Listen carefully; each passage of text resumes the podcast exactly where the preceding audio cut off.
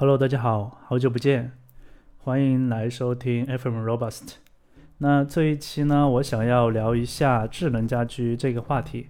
然后呢，呃，这期的题目叫做呃，标题叫做前端转型做智能家居需要了解的呃二三事。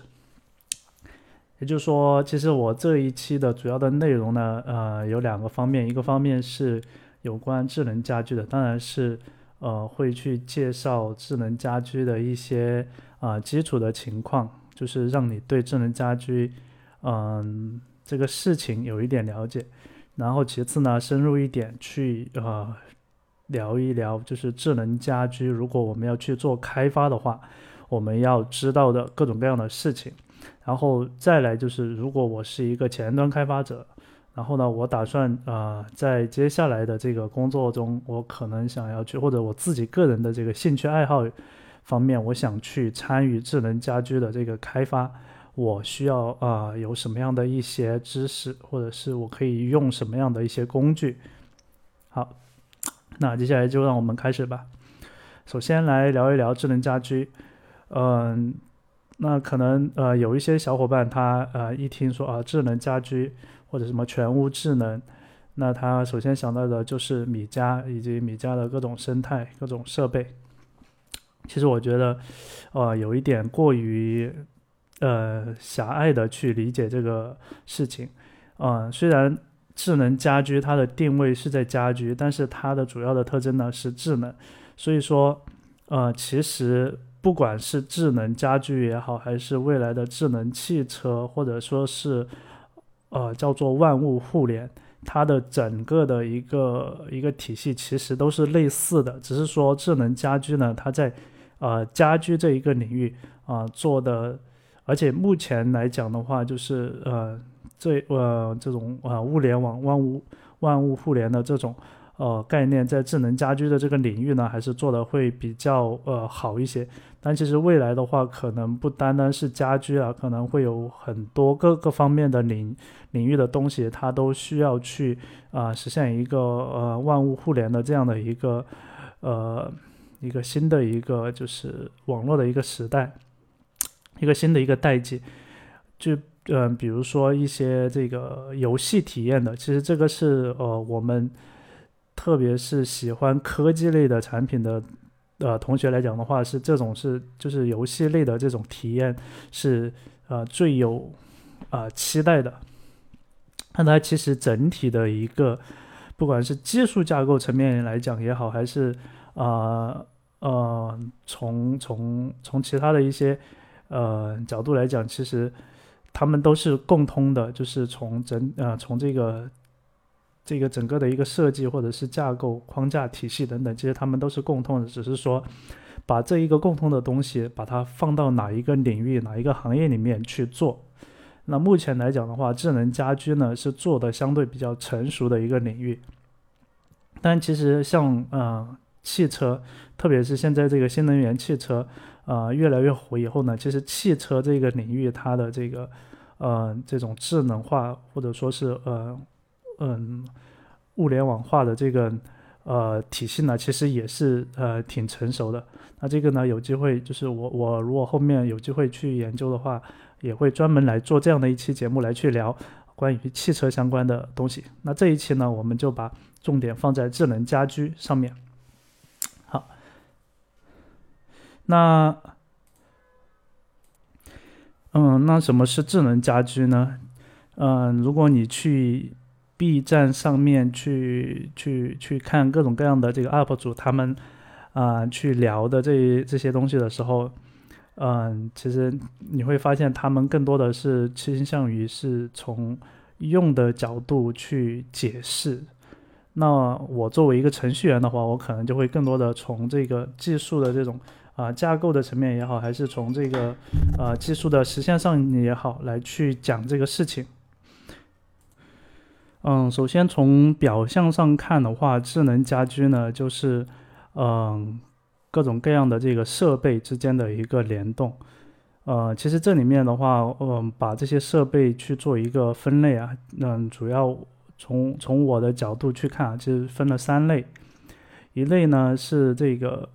嗯，就是一些呃终端设备，就是一些呃可执行的，比如说这个灯呀、呃风扇呀、冰箱啊，还有各种各样的电器，那什么呃电视啊之类的。那他们呢，嗯，可以把它们称为是设备，就是他们是用来呃为我们的人提供具体的某一个功能或者是服务的这样的一个设备。然后第二类设备呢是呃第二类呢是这个传感器的呃传感器，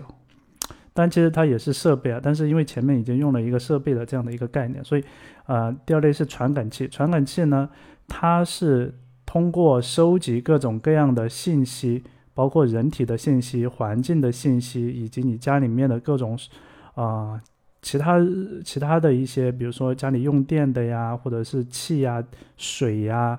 之类的，还有什么信号的一些稳定性啊等等，就是这种可以啊去去呃呃收集各种信息的传感器，或者或者叫做呃收集器。其实是应该叫做呃数据收集器啊，然后第三类呢是一些呃中间设备或者这或者叫桥呃桥接设备，比如说你的路由器，还有你的一些网关，还有一些什么呃这种呃比如说小米他们卖的那个就是呃呃那种万能红外红外的遥控器那种等等，万能红外呃控制器好像叫。就类似这样的设备，它们的主主要的作用呢，是用来作为一个中间的一个桥接的这样的一个一个过程。那这些东西的话，呃，我认为把这三类东西啊组合起来，就变成了现在市面上我们能够买到的有关智能家居的各种各样的设备，什么灯啊，还有风呃风扇呀，还有一些反正各种各样的一些东西。然后包括什么电动窗帘呀等等，呃，然后这一类东西的话，嗯，它呢其实是属于产品化以后的这样的一个一个东西。还有像什么哎那个智能开关，其实开关的话，在这个整个智能家居里面是非常啊入门的，就是说你最最容易去体会到的，就是我可以通过。呃，手机或者说是呃，是这个小爱同学的这个音箱，然后来去控制我一个灯的一个开关的一个状态。那，嗯，那这里面的话，其实嗯，它还包含一些呃这样的一些信息在里面，就是除了这种。呃，硬件类的这种设备之外，还有它还有一个软件的东西，就是可能我们会有一个米家的 App，然后来去做一些操作，来去在米家的 App 里面去写一些这种场景的联动。就比如说我这个灯开的时候呢，我要呃可能要联动的让其他的几个灯去开或者关，或者说是当我的这个呃家里面的这个温呃。就是这种呃温感器或者是温湿感应器，它呃达到什么样的一个值的时候呢？我要去打开空调或者说是我的一个加湿除湿的一个设备等等。那它还有一个 app 让来去专门去去做帮你去做这个啊联动的这些设定啊之类的。那对于普通的用户而言啊，他们能接触到的那就这些东西了，就是。啊，一个是你在网上也好，在小米商城也好，还是在淘宝上也好，能够买到的，能够接入到米家生态的，或者说是一些，呃，当然还有其他的一些生态啊，等一下会讲的这些呃硬件的东西，还有呢，就是你手机上的一个 app，用来去做这种嗯这种这种联动的这种设定的东西，那对于普通用户呢，他就能够主要能够接触到这些东西。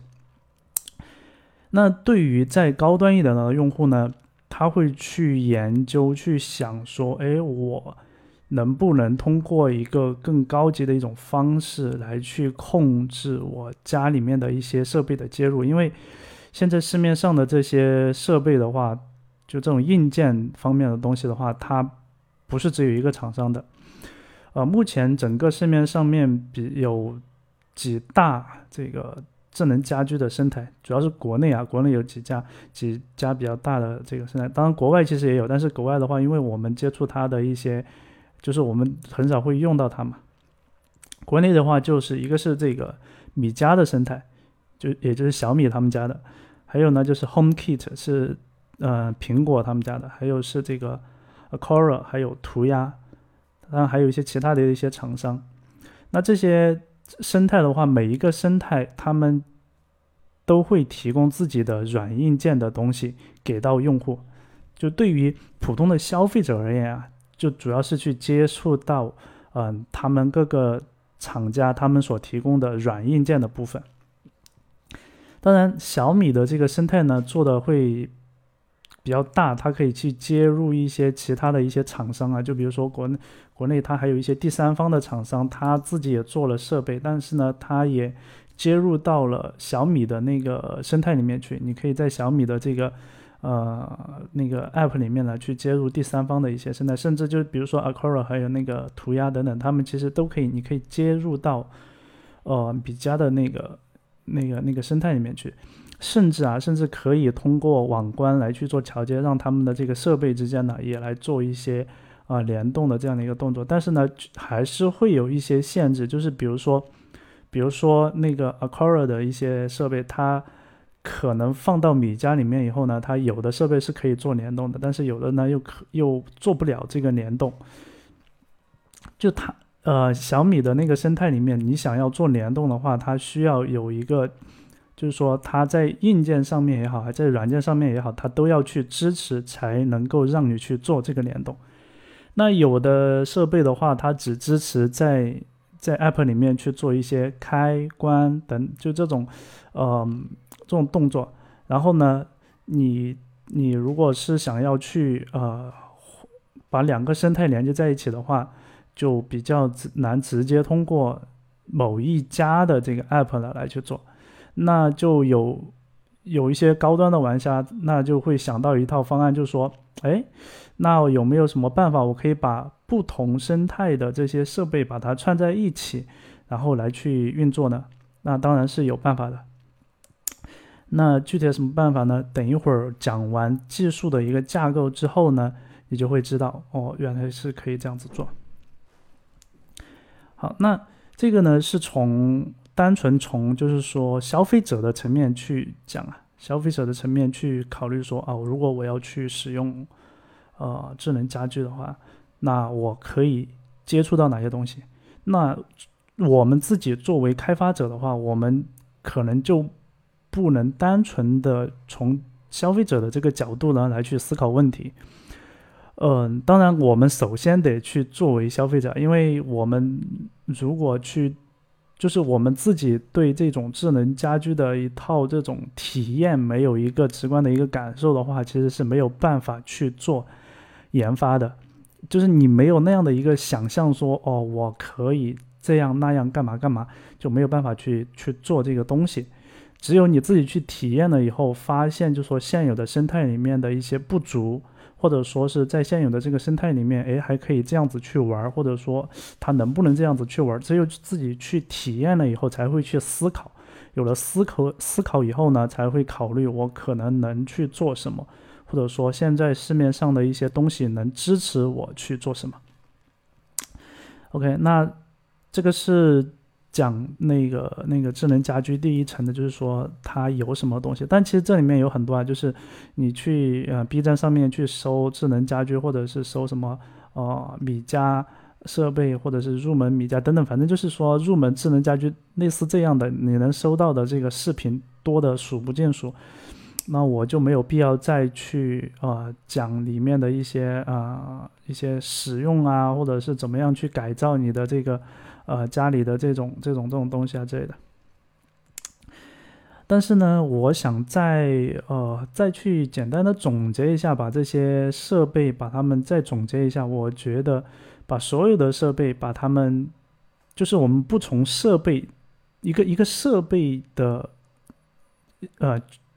就是一个已经成为一个个体的一个设备的角度出发，我们去把这些设备上的这些功能呢进行拆解，来去看他们，呃，就是就这种智能家居也好，或者是智能设备也好，他们的一些最核心的一些功能是什么？就我我经过我自己的一段时间的体验和思考之后呢，我觉得这里面最核心的呃呃两个东西啊，一个东西呢是这个开关，还有一个东西呢是感应器。嗯，你可能会讲，我其实我们有很多很多的设备啊，像什么灯啊、风扇呀，还有什么加湿器啊、空气净化器啊等等。还有什么开嗯智能开关呀、智能插座呀，还有什么呃小爱音箱等等等等。哦，那这里面其实还还除了开关呃和这个这个这个这个呃和这个传感器之外，还有一个就是呃一些通信的一些些，但这个呢是有点软件层面的东西了。那实际上的话，大部分的一些东西，它其实都是通过开关这个概念呢来去触发的。就比如说你的灯，你的灯，它它的开和关，那普通的灯的话，它是只有开和关两个状态。当然还有一些呃一些基于这个无极的这个调整的这个开关，就比如说灯的呃。亮度还有它的这个这个这个这个叫什么？就是嗯，摄像那个叫什么？有色温、亮度和色温。那这两个值呢，它可以通过一些无极调整的方式来去进行调整。但它的本质呢，也是开关，只是说它的这个开关的这种模式呢，会比普通的那种只有两个状态的开关的这种模式更加的复杂一些。但是所有的，包括还有调整那个，比如说空调的这个温度的值啊，还有你的呃那个加湿器的一些值啊等等，那这些所有的其实都是同样的道理，它呢都是开关，只是说这里面的开关它有两种形式，一种呢就是开和关两个状态的，还有一种呢它是啊无限个状态的，就是它是一个连续的。呃，渐升渐降的一个线性的呃调整的一一种模式。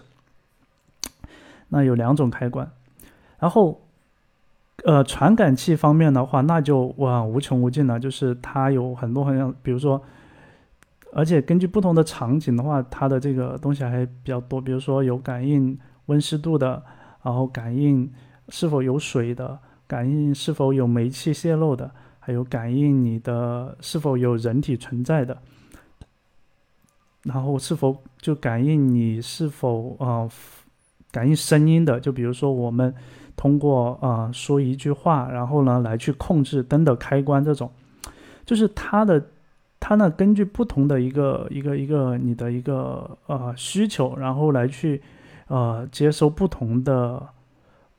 嗯怎么说呢？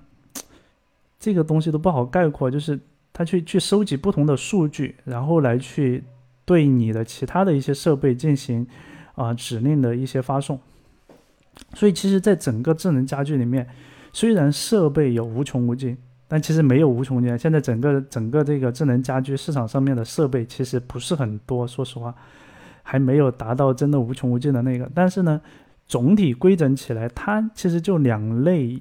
啊设备。当然，其实有一些中间的这种设备，比如说网关啊这种，那网关这种设备呢，它其实是一种呃，相当于是一个妥协的一个一个一个东西。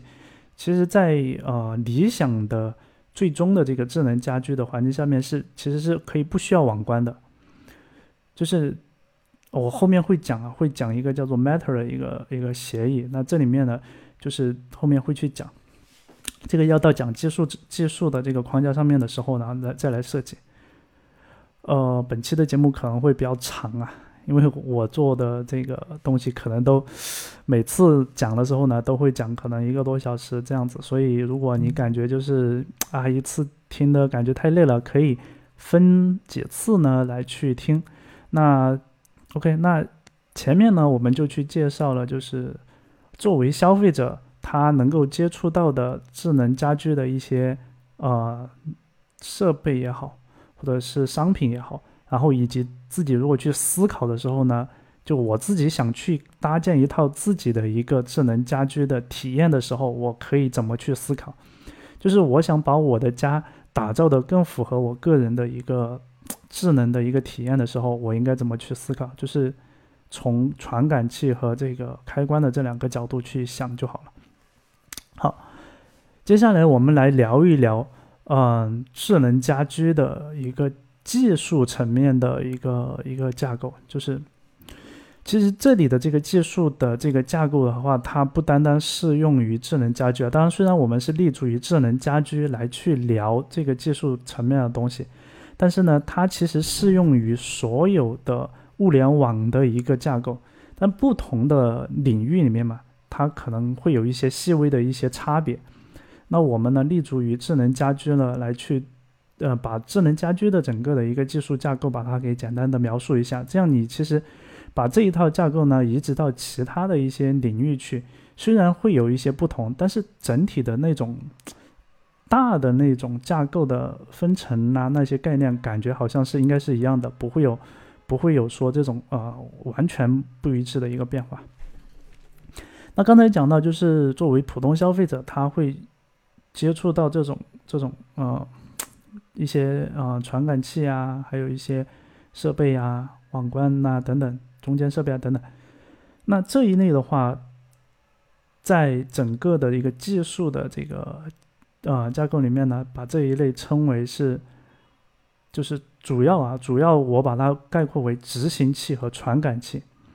这一类呢，把它是呃称为叫做呃设备层，或者叫叫物理物理层或者设备层。那这一个设备这一层的话，其实，嗯，等一下再我们再把它给展开来，在设备层之上呢，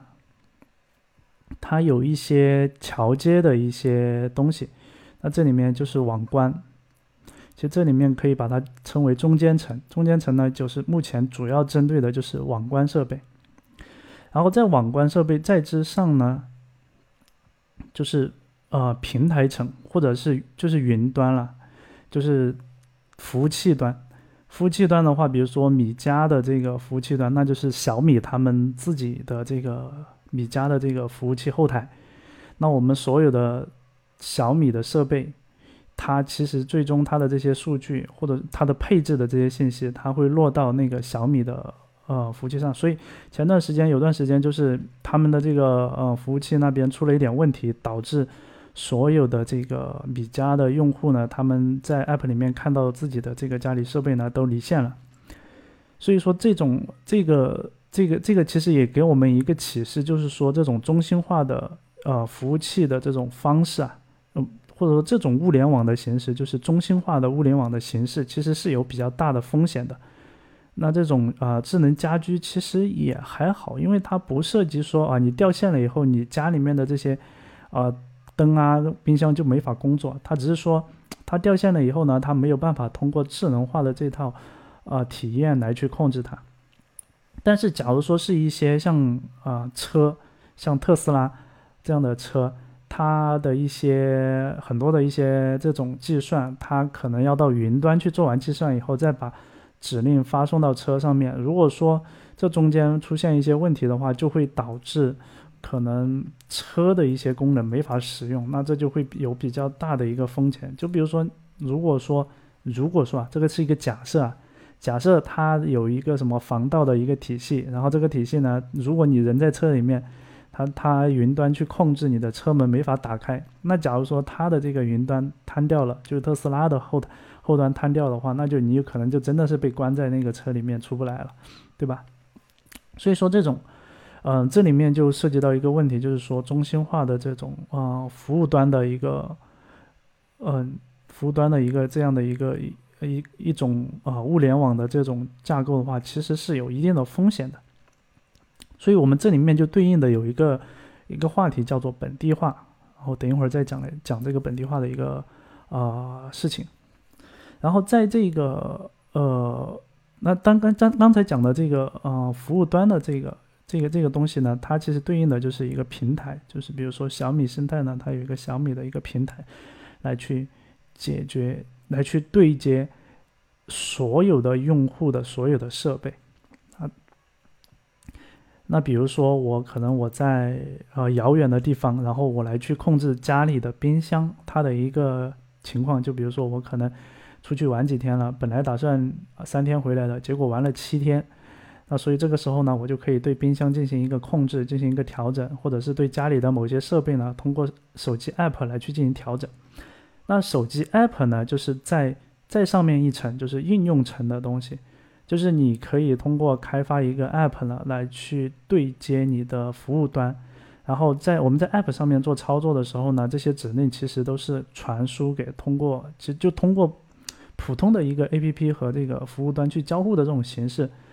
啊，把这个指令呢发送到云端，发送到服务端，然后再由服务端呢发送到具体的一个设备或者是一个网关上面，让他们去执行对应的这个指令。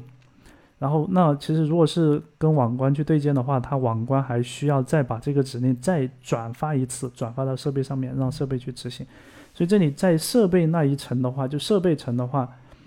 我也讲到分两类嘛，一类是执行器，一类是呃这个传感器。其实最终去执行指令的呢，都是执行器。然后执行器的话，可以理解为概括为就是开关。但其实这里面开关的形式有多种多样啊，而且它开关的这个终最终的表现的形式也是多种多样。就比如说，呃，同样是。把这个把两根线连通起来，然后它就有通了电，对吧？那对于灯来讲呢，就是亮；然后对于风扇来讲呢，它就是把马达驱动起来可以转获得风；然后对于这个加湿器来讲的话，它就是把加湿器里面的各种各样的东西连通起来以后，一个一个风扇把这个这个这个整个的一个水汽把它带出来，然后喷洒到这个空气中，就是，但是。最底层的呢，你可以把它想象为就是开关，那就是一个执行器，就是我来执行它的一个通断的一个过程。那 OK，那所以在这个智能家居的技术层面或者说是架构层面呢，它就分了这样的四层。其实对于我们呃，对于我们前端的开发者来讲的话，我们更多的接触的是这个呃。就是我们平时啊就不在智能家居这个领域的时候呢，我们更多的是接触的是应用层和，呃和这个，或者叫叫服务层吧。嗯，这这我我我更多会讲是平台层，就是主要是应用层和平台，也就是前端和后端。这呃这里的前端可能讲的就是比如说 App 呀，或者是微信啊、微信小程序啊、网页啊等等这些啊前端的东西。那服务端的话，就是可能对应到我们讲的后端。那智能家居呢，在这两层的基础上呢，还多了两个东西，就是在啊，在你的后端，就是对于应用层来讲，不可能接触到的，就是只能跟后端去对接的设备，还有中间的这个网关这些东西。那。所以，呃，如果直白一点讲，就是如果我是转行到一家智能家居的公司，我可以做什么事情呢？我可以做这个啊应用层的开发，或者是做服务端的开发。这个是和我们现在的整个的一个前端的开发没有任何的一点差别。就比如说，如果你是去做米家 App，或者是你是做呃为米家 App，呃为。为那个米家的第三方的这个厂商去开发啊这个东西的时候，它需要向就像在啊微信上面上架一个小程序一样的，要在米家里面去上架一个对应你这个设备的一个一个一个一个软件包，就这样的话，你才能在米家里面打开你自己的那一个厂商所生产的那个设备对应的那一个软件包。其实它就是你可以把它理解为就是一个小程序。然后当你点点这个设备的时候，你就会进到那个设备对应的那个小程序里面去，对这个设备呢进行一些啊控制也好，配置也好，都是在那里面去完成的。好，然后，但是我我想说的是，如果我们去进到一家智能家居的厂商，是去做这种东西的话，那就没意思，真的没什么意思，就感觉就是。其实你换了一家公司，跟没换一家公司，你做的事情是一模一样的，只是说你啊做的业务不一样而已。但是你其实都是在做啊这种应用的开发，并没有真正说进入到智能家居的这个开发。那我认为呢，智能家居的，如果你要做智能家居的开发呢，呃，必须得深入到设备层的开发才有意思，就是才有意思，就是你要做这个领域的事情，你才有意思。如果只是做一些应用的东西，就是手机上的 app 呀等等这些东西的话，那其其实跟智能家居本身没有太大的一个关系。但是我们讲呢，我们还是就是一点点的讲过来，就是如果你是做，如果你是做这种啊前端的开发，然后你到一个厂商，然后呢他们想要生产一款呃智能的家居的设备，然后这个智能家居的设备呢，他们想要接入到米家或者是接入到涂鸦，那你就得为这个厂商呢去开发一个呃类似于微信小程序的一个这样的一个设备的一个程序，然后呢把它。呃，提交给呃小米或者是涂鸦他们的后台，然后由他们后台去审核，然后再去上架你的这一个设备。这样的话，你的用户在绑定设备之后呢，才能在米家的那个 app 里面把这个呃对应的那一个小程序打开来，对你的这个设备进行控制。那这个是一个途径，就是前端去做米家的这个呃做做智能家居的这个开发，这是一个途径。但这个途径呢，是我个人不是很推荐的，感觉没什么差别。然后呢，呃，刚才讲到就是呃，也有这个服务端的一个部分，其实也可以参。就比如说我以前是做后端的，我我也可以去参与到后端的开发。那后端的开发其实会比前端开发好很多，因为后端它要接触的东西会比前端要多很多。那等一会儿我会讲，就是起码就是。你从一个其他的业务，然后跳到这个啊智能家居的这个业务，你起码要接触什么东西？然后在后端这一块的话，刚才讲到一个本地化的一个，就在在平台层这一这一个阶呃里面，刚才讲到一个本地化的一个东西，就是呃具体是什么样的一个意思呢？就是刚才讲的那个中心化的一个服务的话，它会导致说，比如说我小米的那个服务挂掉了。那就会导致我没有办法去，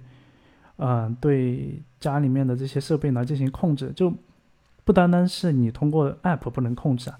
你可能在自己家里面的这些设备的这些联动的逻辑可能也就失效了，因为它有一些设备的联动呢，它是通过那个云端呢来去做的。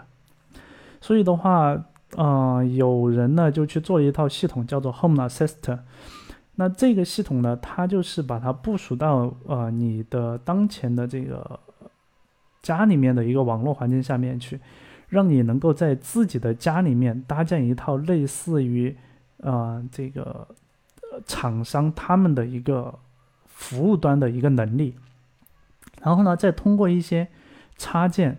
把你已有的一些智能家居的设备呢，把它接入到这套系统里面来，这样的话，你就可以在即使断网的情况下，只要你家里的还有电，就是你你的你的家里的这个网络跟外部的网络断开了，但是你家里的比如说你的 WiFi 啊什么的都还正常工作的，你还是能形成一个局域网的这种状态下面，你还就是这个家里面的这些设备它们的一个联动呢，它们其实是还是可以被控制的，就它可以被你家里的这个呃这个这个平台呢去去控制。Home Assistant 呢，在呃 B 站上面有很多的这个教程，它可以帮助你把各个生态的，就刚才讲的四，呃，就是比较知名的四个生态嘛，什么米家、呃 HomeKit、Acora 还有涂鸦呀等等，把他们这些生态呢的设备呢，把它们接到一个平台上面去，然后呢，通过一个嗯一个平台的这个呃信息的中转，然后来对。各个生态的这个设备呢，进行一个，呃，一个一个执行的一个控制。那具体这个控制是怎么样的呢？要把网关还有那个设备讲完以后，你才能够知道。那 OK，那我们来看一下，呃，先不看网关，因为呃前面讲到网关这个东西，其实理想状态上它是可有可无的，甚至是最好是没有的。我们先来看一下设备。刚才讲过，就是设备其实分为执行器还有传感器，但是呢，这两个东西，执行器和传感器，其实是可以脱离啊智能家居这一个大的这个范畴而存在的。就就比如说温度传感器，那我们自己跟以前就是以前老式的这种什么呃温度计啊。还有一些什么这个电子温度计啊等等，他们没有接入智能家居，但是他们也是实时的能够感应到，就是能够接受到这个温度的一些数据，对吧？那为什么在智能家居里面，这个温度这个东西能够接入到这个智能家居的这套啊体系里面呢？一个重要的一个点就是，这里面有一个关键，而且也是一个核心的一个东西，就是。啊，物联网的芯片，你要把物联网的芯片呢，跟你的这些呃传感的这个元件呢，能够把它给绑定在一起。就比如说，你是一个普通的一个温度计，甚至是最原始的那种水银柱温度计啊。然后呢，你再加上一个芯片，能够跟这个东西把它结合起来，能够通过这个芯片把这个传感器收集到的数据呢。告诉给你的这个云端，或者说是给网关，那这样的话，你的整套的一套一套东西，就是把你的原本的一个实体化的一个传感器的东西，变成了一个数据，或者是一组数据放在了一起，然后去做一个处理，就把一个实在的一个东西变成了一个虚虚的数据来来去对待。那这个时候呢，各个东各种东西它就能够串联在一起了。就比如说，它可以，你可以把温度和呃你家里的这个这个是否有人，那来去做一个这两个数据呢，来把它放到一起去做一个分析。假如说这两个数据匹配上了，就是你家你家里的温度也高，然后家里又有人，那这个时候你就可以去做一个执行。但是这个执行。嗯，它得在云端去决定说我要不要做这个执行。假如说你在你的呃云端，它有一条规则说啊，我需要去做这个执行，然后它就会把这个指令呢下发给你的那个执行器。那其实执行器和传感器这个也是一样的道理，就是你的执行器上面也得有一个芯片，能够接收到来自呃服务端它所发送的这一个指令，然后芯片呢再把这个。接收的这个指令，把它转化成为一个电信号，给到你的这个执行器。然后那个执行器的话，比如说一个普通的这个开关也好，还是啊一些，其实，在呃在我的 B 站的频道的话，我有讲过那个继电器，就是你把这个把芯片发出来的一个一个一个脉冲信号，把它转换成为一个电信号，然后让这个。呃，继电器呢，啪就打开了，然后这个时候呢，你的灯也就打开了，或者说是，啊，像一些呃更高级的，通过芯片来控制这个电压的，呃那种设备，它就可以做到一个，就是我的电压很高，慢慢的调高，然后或者是调低，然后来控制一个那种啊无极开关，来去调整你灯的亮度或者是这个色温等等，那。OK，那所以不管是就在设备这个层面，不管是传感器也好，还是执行器也好，它有一个核心的一个东西，就是 芯片。有了这个芯片以后，而且现在的话，嗯，做物联网的芯片的厂商还挺多，但做的好的，呃，可能也就是那几家头部的公司啊，国内国外的。而且目前国内的做这个物联网的芯片的这个公司啊，还很厉害，就是已经成为我们，就是我在网上去去看的时候，因为我自己也在研究这个芯片嘛，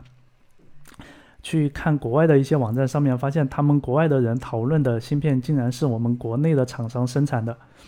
我觉得就是在这一块的话，我们以前讲说嗯，被卡脖子，但是其实。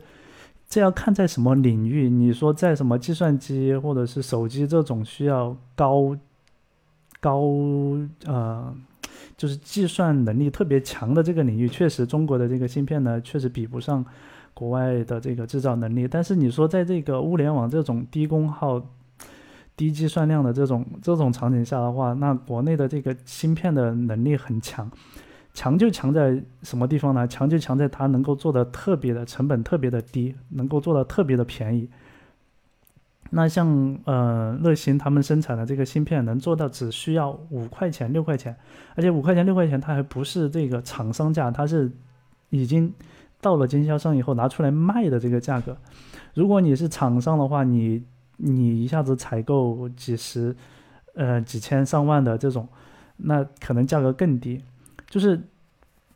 小米呢，他们自己也开发了呃一些芯片的一些模组。然后他们的这个芯片的话，嗯，有可能是自己做的，但是呢，也有可能其实也是供应商给供应的，就是因为小米这个公司，大家都知道，就是其实它呢更更在更厉害的是在做产品这一块，然后硬件这一块的话，可能更多的是供应商来去提供。所以其实目前国内的这种物联网的芯片的话，还是很厉害的，在国在整个全球的话，我觉得应该是。呃，数一数二的，因为目前来讲，好像就是我去去看国外，我去看很多资料都没有提到说国外的，嗯，一些芯片怎么怎么样。但是我看国外的一些博客上面啊，还有一些论坛里面，发现他们，哎，很经常会提到国内的一些芯片的一些型号。但其实国外有啊，国外你你在 B 站上面你去搜这个，呃。就是一些呃微控制器，比如说什么 MCU 这种，就你就搜关键字 MCU，其实是可以搜到挺多的这种呃芯片或者是开发板。比如说树莓派，它就是一个就是一个比较成熟的一个，嗯，也是开发版吧，可以这么理解。但是呢，针对嗯物联网的这种呃领域里面，如果去做的话，其实。我觉得国内的这个已经做的是非常的不错了，而且整个的生态已经是做的很好了，而且像一些大厂，他们都在跟进，像腾讯、阿里都在做啊物联网相关的平台，同时的话，他们也在硬件上面，比如说阿里，他们就已经发布了物联网相关的一些芯片。那这芯片有什么用呢？芯片其实，呃，其实我们讲的芯片，其实主要是讲的是一个芯片模组。就是它呢，单纯讲芯片呢，就是一块呃，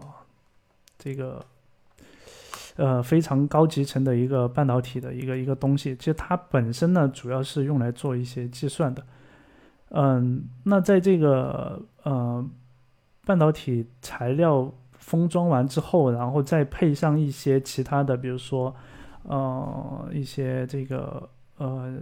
相关的一些存储器，还有一些呃接口，还有电源等等这些给它配上以后，那特别是呃物联网领域呢，要配上的就是一个呃通信的一个模块，那组成了一个小的一个模组，就芯片模组。那一个物联网的芯片模组呢，其实跟一个呃微控制器呢，其实差不太多。但是呢，它呢比较有针对性。一般的芯片的呃模组呢，呃都会去包含一个无线的网络啊通信的一个模块。那讲到这里的话，就会如果你去看 B 站上的一些视频，那很多博主呢就会去聊说，呃，我选。智能家居的设备，我应该是挑什么协议的呀？是蓝牙的还是 WiFi 的，还是嗯 Zigbee 的等等？那这个时候呢，我们作为呃去做技术的人来讲的话，我们对这个东西可能就会更加深入的去去理解这个事情。它这个芯片上面，它需要去集成一些这个呃网络的模块，比如说像是呃。蓝牙的模块或者是 WiFi 的模，现在像小米的话，他们主推的是蓝牙 WiFi 二合一的一个模组，然后还有一些这个 B 的呀，还有一些其他的一些呃网络协议的这个模块。那这里的网络协议的话，其实我觉得可以展开来去聊一下，就是嗯，但但是呢，其实这个我们只会去了解，或者是去作为一个参考，或者说以后我们在用的时候，我们可以有有意识的去选择。但是呢，作为呃，如果我们是前端开发者，可能会比较啊，当然肯定也会用到，但是主要是去用到它的接口，不会再去做网络层面的开发。因为这些网络层面的开发都已经有标准，或者说是已经有非常好的一个集成，就不需要你去做。但是呢，我们需要去了解。那我们都知道有网络的这个分层模型啊，有四层、五层、七层。那最典型的呢是五呃五层网络模型，也就是呃 T 呃 TCP/IP 的这个呃五层网络呃模型啊。有这个物理层、数据链路层、网络层、传输层和应用层嘛？那在这里面的话，对于物联网而言，它是有比较有有选择的，就是它因为物联网或者说是智能，我们就缩小到智能家居吧，我们不聊物联网那么大的一个范畴，因为呃，如果是涉及物联网的话，它还有更多的一些一些一些东西，可能等一会儿再讲这个这个协网络。协议的时候，可能还会讲到一些。那对于智能家居而言，其实它呢，它想要的是一个什么呢？是一个这个设备。首先，这个设备呢，我们大部分都会用无线的这个呃网络通讯的技术呢来去来去做。因为对于智能家居而言，它很很少会会说啊，我得这个设备上面接一根网线，对吧？就除了路由器之外，路由器我需要接根网线。那其他的一些，比如说我在冰箱上面插一个网线，我在我的这个呃微波炉上面插一个网线。但你说在电视上插一个网线呢，还能理解，说我我我需要更快的一个网速嘛，对吧？电电脑上、电视上，但你说那些设备，甚至我的一个灯我还插个网线，那就没必要了，对吧？所以大部分呢会考虑，就是说用这种呃。无线的这种呃接入呢，来去来去做这个网络通信的这个啊基础的建设。那其实这里面有很多的一些呃网络的一些协议的分类啊。那这里嗯，对于智能家居而言，其实主要的是这么几类的呃网络通信啊，一类是这个 WiFi 啊，Zigbee，还有蓝牙，还有呃。还还有啊，还有的这个就就可能就是会比较怎么说呢？就是还有就是这个，比如说红外呀、射频啊，呃，还有 NFC，NFC 呢可以用来做一些配网，就是我两个设备我一碰，然后呢我这个这个这个就可以获得一些信息。那红外射频的话，其实主要是讲一些呃常用的一些用来做射频通信的一些啊频率。它其实从大的范围讲，什么呃 WiFi 呀、蓝牙呀这些，其实都算是射频的一呃领范围。但是呢，其实这里的射频主要是讲一些这种就无线无线射频控制的一些啊一些协议。那这个呢，是从网网就是具体讲这一部分的话，其实我们可以把它划分到这个网络模型里面的这个物理层和这个数据链路层这一块。那这里面还有一个呢，就是呃，国内就是已经形成一个行业标准的一个一个一个协议，叫做 NB-ITO 的一个呃网络通信协议。那这个呢是华为。牵头做的一个，那这个协议呢，它更就是更多的是向面向物联网的，而不是这个智能家居。智能家居我们可能不会用到这个东西。那它呢，呃，跟我们以前的这个，就是你你如果是呃骑过这个共享单车，你你都知道，就共享单车呢，你是通过手机上面你扫完码以后呢，然后它给你开锁。那他怎么知道要给你开哪一个车的锁呢？他就是通过一个在车上的一个芯片，然后呢来去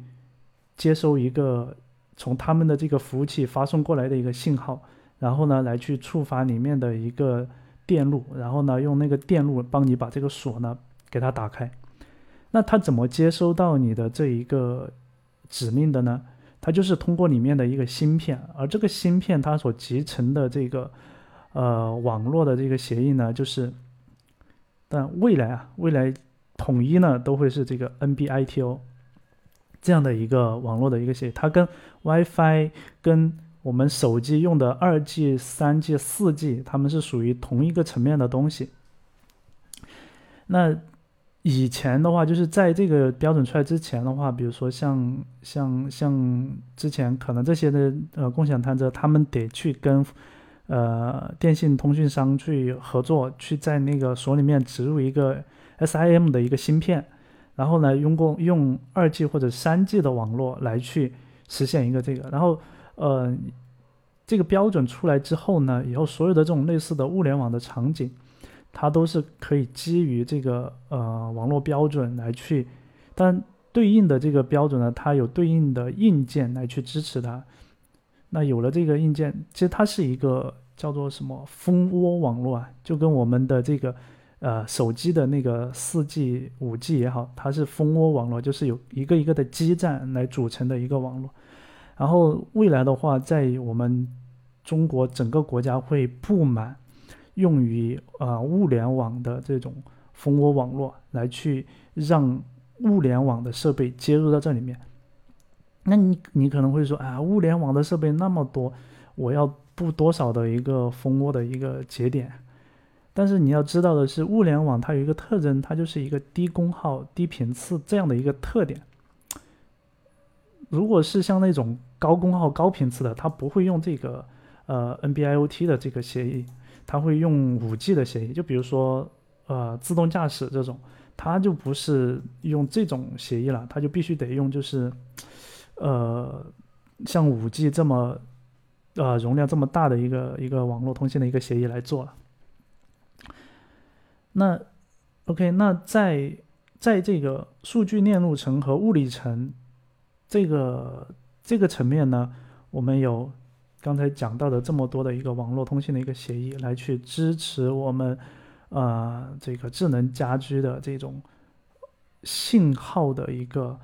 呃收发的一个一个能力。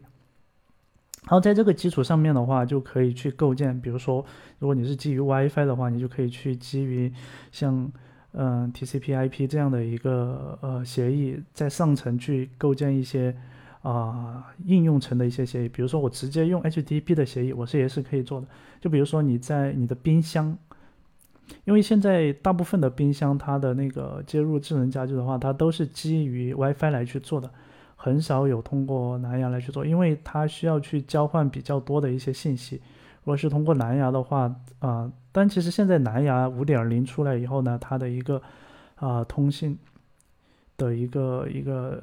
容量其实已经挺大了，但是呢，蓝牙没有办法做远距离的一个通信。如果你是你冰箱里面集成一个蓝牙的一个模块，你想要跟我的服务去去交互的话，你还得必须得有一个蓝牙转 WiFi 的一个网关。所以这样的话，你就还得从冰箱，然后到那个网关，然后再再再到啊你的路由器，然后再到。嗯，反正再过一层一层的路由器以后，到后端的这个云端去，那还不如直接就是连上 WiFi，我直接就通过 WiFi 就上去了。所以说的话，呃，在 WiFi 的基础上，我们就可以去直接去构建，甚至直接用 HTTP，当然用 HTTPS 来去做这种呃信息的交换都是可以的。当然，嗯，物联网因为它的一些特征的话，有一些。呃，这种呃应用层的协议啊，就是最知名的，甚至是已经是一个标准协议了，就是叫做 MQTT 的这样的一个呃协议。那这个协议呢，它主要是呃用作一些呃就是消息量比较少的，你甚至可以用一个 JSON 来当做是一个 MQTT 的一个呃消息体的一个呃一个格式。呃，就是它的消息量呢会比较少，适合这种物联网，它的状态比较少，就是呃物联网设备它的状态比较少的这种这种这种东西。但是你像冰箱啊，或者是像一些大型的一些，比如说电视啊等等，那这种的话，你说用这个呃这种只能承载比较小量呃的消息体容量的这样的这种协议，那就不合适了，对吧？那所以说的话，嗯，我们就从从这个网络的物理层、数据链路层、网络层、传输层、应用层都可以看到物联网的这个设备它在里面做的一些东西。它利呃不能说做啊，应该是叫利用这些东西来构建的一整套的一个呃体系。那在当然，除了除了这个呃常见的这种网络协议的话，还有一些不是很常见的，还有就是基于这个蓝牙的。那蓝牙的话，在它的嗯蓝牙的这个基础上面呢，它上层可以就网络层啊，它利用了一一种叫呃一个叫做呃 POU 的一个网络层的协议呢，来去实现一些主网。然后最终呢，在最上层就在应用层构建了一套叫做蓝牙 Mesh 的一套协议，来去实现蓝牙设备与蓝牙设备之间的一个组网，形成了一个蓝牙设备的一个局域网络。就是我的，嗯，像我们平时的话，我们手机和另外一台手机通过蓝牙连接以后，它只能是点对点的，就是我的这个设备只能发，就是我们两个配对以后呢。我发消息，我只能发给你这个设你这个手机，然后你这手机也只能，也不是说只能，就是我们建立的这一个通道之间，我只能两个设备之间去啊发消息嘛。那比如说我们现在有第三台手机，然后呢跟你其中的一台手机蓝牙配对了，那能不能实现说我另外一就是没有没有直接配对的那两台手机能不能直接通信呢？在原来的这个蓝牙的这个协议基础上呢是没有办法做到的。但是呢，在呃蓝牙 Mesh 的这个这个这个协议下面呢，它就可以做到。那蓝牙 Mesh 的话，它是一个应用层的一个协议，就是它可以，它需要你去自己去搭建这个，嗯，这种这种这种交换身份的这些呃这些这些应用的这个逻辑啊，这些协议的这个过程。身份的这些认证这些过程需要你自己去搭建，当然其实已经有比较成熟的框架去做这个事情，它的标准呢也就在那里，你可以去参照它的标准去实现就可以了。然后现在的话，呃，米家的设备，呃，有很多都是啊用这个蓝牙 Mesh 的这种这种呃应用层的这个协议呢来去组网，就比如，但是呢。嗯，它需要有一个东西，就是有一个蓝牙的网关。那这个蓝牙网关，蓝牙 Mesh 的网关，蓝牙 Mesh 的网关主要是把这个网络里面的呃这个这个消息呢，能够给发出去。就它蓝牙 Mesh 的网关，它必须支同时支持 WiFi 和这个蓝牙 Mesh 的这两种，呃两种这种通信的这种这种这种方式。那 WiFi 呢，主要是用来把这个数据发到云端，然后让云呃云端发消息过来的时候呢，我能接到。然后蓝牙 Mesh 呢，是可以让我的这一个这些设备，它能够组成一个小型的一个局域的一个网络。然后当我的这个信号过来的时候，我它是可以呃就跳发，有一个就是它的消息可以跳发，就是比如说我，比如说呃。我的这个网关收到来自服务端的一个指令之后呢，我可以直接把这个消息呢，把它发送给其中的一个节点。因为其实在这个这个蓝牙的这个呃网络协议下面呢，它本质上它还是只能一个呃一个设备跟另跟一个设备去进行一个呃信息的交互，它其实是没有做到广播的。但是呢，它在应用的这一层，它就可以做到，就是说。哎，我我我的这个网关呢，把这个消息发送给其中的一个设备，然后由这个设备呢，哎，它再转交给它所连接的另外一个设备，由它所连接的这一个设备呢，再把这个消息发出去，然后呢，最终能够发送给到对应的那个设备去做对应的执行。当然，这个里面有一些啊概率性的问题啊，就是它可能就你其实是呃很难呃很难去计算说我哪个怎么样去发能够更快，甚至你的就是理想状态是说，哎，我网关作为一个中心节点，我可以。跟所有的这个那蓝牙设备呢，直接一个直连，然后我到每一个设备的这个距离都是一，但实际上蓝牙 Mesh 它的一个主网呢，它是一个呃去中心化的一个一个一个这种这种呃封呃一种去中心化的一个节点的一个网络的一个形式，所以说还是呃可能需要有一些后续的一些啊更新或者是。呃，继续的开发才能够做到更好的一个性能，所以，嗯，现在市面上有一个说法，说什么 Zigbee 的这个协议会比蓝牙 Mesh 的协议更快。那如果从底层的这种技术的层面讲的话，确实是可能是会更快一些，但是呢，这个也要看具体的一个情况，只是说理论上可能会更快一些，因为确实是呃蓝牙 Mesh 它的一个组网方式呢，它会。啊，有一定的这个，就是这个消息发送的过程中，并不是那么快的这样的一个可能性。啊，然后再来看，还有一呃，还有一个协议啊，叫做 Matter。Matter 呢是这两年，呃，所有的这些智能家居的厂商在一起所提出来的一种。呃，通用的这个应用层的这个协议，那它跟呃 MQTT 和这个嗯蓝牙 Mesh 呢，它的目标不一样。虽然它也是应用层的协议，但是它的目标不一样。它的对于呃 Matter 协议来讲，它呢希望做的是。我能够让两个设备之间能够，呃，不是两个设备啊，它是所有的设备之间，我能够，呃，快速的组网。我这个设备与设备之间，至于他们是哪个厂商啊做的，其实我并不要关心，我只需要去关心，我只需要去关心我们两个设备之间能否互联。所以。两个设备之间，如果是想要互联的话，那它怎么做呢？其实就是要在这两个设备里面都植入两个东西，一个是服务端，一个是客户端。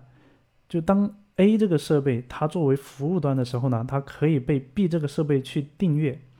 比如说 A 这个设备，它比如说它就是一个灯好了，那它这个灯它从关的状态变成开的状态的时候。订阅它的这个设备呢，它能够知道这个变呃状态的变化，同时的话做出对应的一个呃响应。同样的道理，B 这个设备想要被 A 去订阅的话，那 A 这个设备里面它得有一个客户端去订阅 B 这个设备里面的服务端。所以说，对于这两个设备而言，他们自己内部都要有啊服务端和客户端来去做就行了。而在 Meta 协议里面。他们的一个设计是在呃配对的时候呢，是用的蓝牙来去做，然后主网呢是用 WiFi 来去做，也就是说，它其实是不挑就是不挑底层的协议的。对于底层的协议而言，只要你能够完成这个订阅和和这个和这个这个对应的接收它状态变化的一个。就订阅和发布的这样的一个过程的能力就好了。但是呢，因为嗯，如果说我做了一批符合 Matter 协议的设备，它都是基于 WiFi 的，那你的这个设备呢是只有蓝牙的模块，没有 WiFi 的模块，那我们两个呃设备之间其实就没有办法直接去进行通信了。这个也是市面上目前大家比较担心的一个事情，就是我现在买了一大堆蓝牙 Mesh 的设备，那我。以后，假如说其他的厂商都用那个 Matter 的协议了，那怎么办？那这个时候呢？哎，我们又要把网关呢给它给搞回来。就是以前的那些设备，它走蓝牙的那个、那个、呃那个通信的这个呃方式，它还是只能走那个蓝牙通信的方式，因为它没有 WiFi 的模块嘛。但是网关呢，它是有 WiFi 的模块的，所以这里面就涉及一个叫做呃叫做 Matter 里面它的一个叫做桥的一个东西，也就是其实就是网关了。就是那网关的话，它会它。不做它，当然它自己也是作为一个设备啊，但是呢，它不作为普通的设备来去呃接入到这个 Matter 的这个网络里面。它作为一个，就它会对自己有一个标记，他说我是我是这里面的这个 Bridge。那这个时候的话，它就没有说啊作为传感器和执行器的这个能力。它有什么能力呢？它会把连接到自己的那些非非原本的这个 Matter 的这个协议的设备呢，把它转化为 Matter 协议，然后放到 Matter 的这个网络里面来。就比如说有 A、B、C 三个设备，A 呢是遵循只遵循 Matter 协议的设备，它只有蓝牙和 WiFi，但它的蓝牙的话主要是用来做啊配对的。然后呢，B 呢是网关，它是支持 WiFi 和蓝牙的。C 呢它是只是蓝牙的设备。那它可能是以蓝牙 Mesh 的方式跟网关呢组成了一个网络。那这个时候，当 A 这个当 A 这个设备它要呃就是 A 这个设备想要和这个呃 C 这个设备去配呃配对的时候呢，它不能直接配对，它得通过跟网关去配对。首先它跟网关去配对，然后呢网网关会告诉他我。连接的下边会有哪一些设备？然后在 Matter 协议里面，它还不是以设备为单位的，它的最小单位呢是叫做叫做一个叫做 Point 的一个东西，就是一个点。那这个点呢，就是一个设备它可能会有多个点，就比如说我这个灯，它有开和关这两个点。那这个网关呢，它就会把下面自己连的那些蓝牙 Mesh 的那些设备呢，它有哪些点，然后呢？转化为 Matter 的那个协议告诉给 A，那所以 A 和 B 之间呢，它完全是通过 Matter 来去连接的。然后呢，呃，B 呢作为网关，它会告诉 A 说，我是一个 Bridge，所以你不需要把我当做是一个可以执行的一个东西来对我进行呃发送指令。但是呢，如果你想要操作 C，想或者想要去订阅 C 的消息。那你得通过我来去做。当你去向 C 发消息的时候，你先发送给我，我会把你发送过来的基于 Matter 协议的这个呃消息体呢，把它转换为它所支持的蓝牙的协蓝牙 Mesh 的这个协议的呃信息发送给他。OK，那这样的话就形成了，就是说我可以通过网关呢来去把以前的一些不符合 Matter 协议的一些设备呢。也接入到 Matter 的整个的一个网络里面来，所以这样的话，大家就不用担心说我的一些设备可能用不了。然后对于网关来讲，因为现在大部分的网关的话，它都是呃有蓝牙和这个 WiFi 两种协议的。当然，其实那个 Zigbee 的网关的话，那就也其实也是一样的，就是即便是呃 Matter 它。就是推荐用蓝牙来去配对，但是它也支持用 WiFi 来去配对。其实 WiFi 配对也很容易，就是呃相互就是我们其实我们经常也会也会有这样的一种配对的方式，就是比如说你的一个一个一个什么设备，然后呢你打开以后，它会弹一个二维码让你去扫那个二维码，扫完那个二维码以后呢，你会实际上你。是你需要去登录到它的一个，就它会自己会散发一个 WiFi 信号出来，然后呢，你得连到它的 WiFi 上面去，然后呢，通过它你扫的那个二维码，告诉你这个设备的一些，比如说 MAC 地址啊、IP 啊等等一些设备的一些信息，然后完事儿以后呢，就哎配对好了，其实就是就这样的一个过程。那所以讲这个网络这一块的东西的话，其实讲了也挺多。然后呢，把呃智能家居里面所涉及到的一些呃网络层面的一些通信的东西呢，来去呃做了介绍。接下来我们来聊一下芯片，或者说跟我们编程相关的。就是芯片里面的固件。那芯片的话，其实呃，我们做我们其实只需要去了解一下，因为这个东西我们自己是呃很难自己做出来的，都是必须得去市面上买其他的厂商他所生产的这种啊物联网的芯片来去。那现在小米米家的话，这个他们的这个呃物联网的这个芯片呢，它只向就是呃，具有公具有那个公司企业资质的这个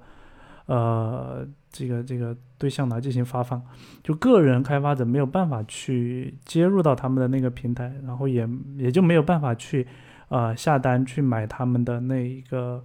呃模块，所以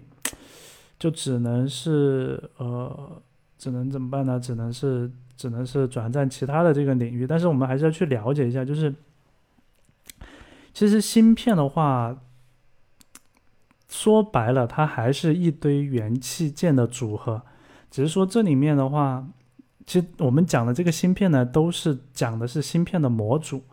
呃，不是单纯指芯片那一个半导体的那个东西，而是指一个呃芯片的模组，它还包括一些其他的一些。呃，元器件组合在一起，但是呢，会体积会比较小。那其实本质上呢，它就是一些呃这个电子元器件的这个组合。然后呢，对于这个智能家居而言，它的芯片呢，主要有，主要是用来做，其实就是前面讲的两类东西，一类呢是执行器，一类呢是这个呃感应器，呃传感器。那对于传感器来，传感器的芯片来讲的话，其实更更简单，就是它只接收，而且，呃，大部分的传感器为了降低功耗，它的这个信号就是只从传感器发过来嘛，发到这个网关也好，发到哦 WiFi 也好，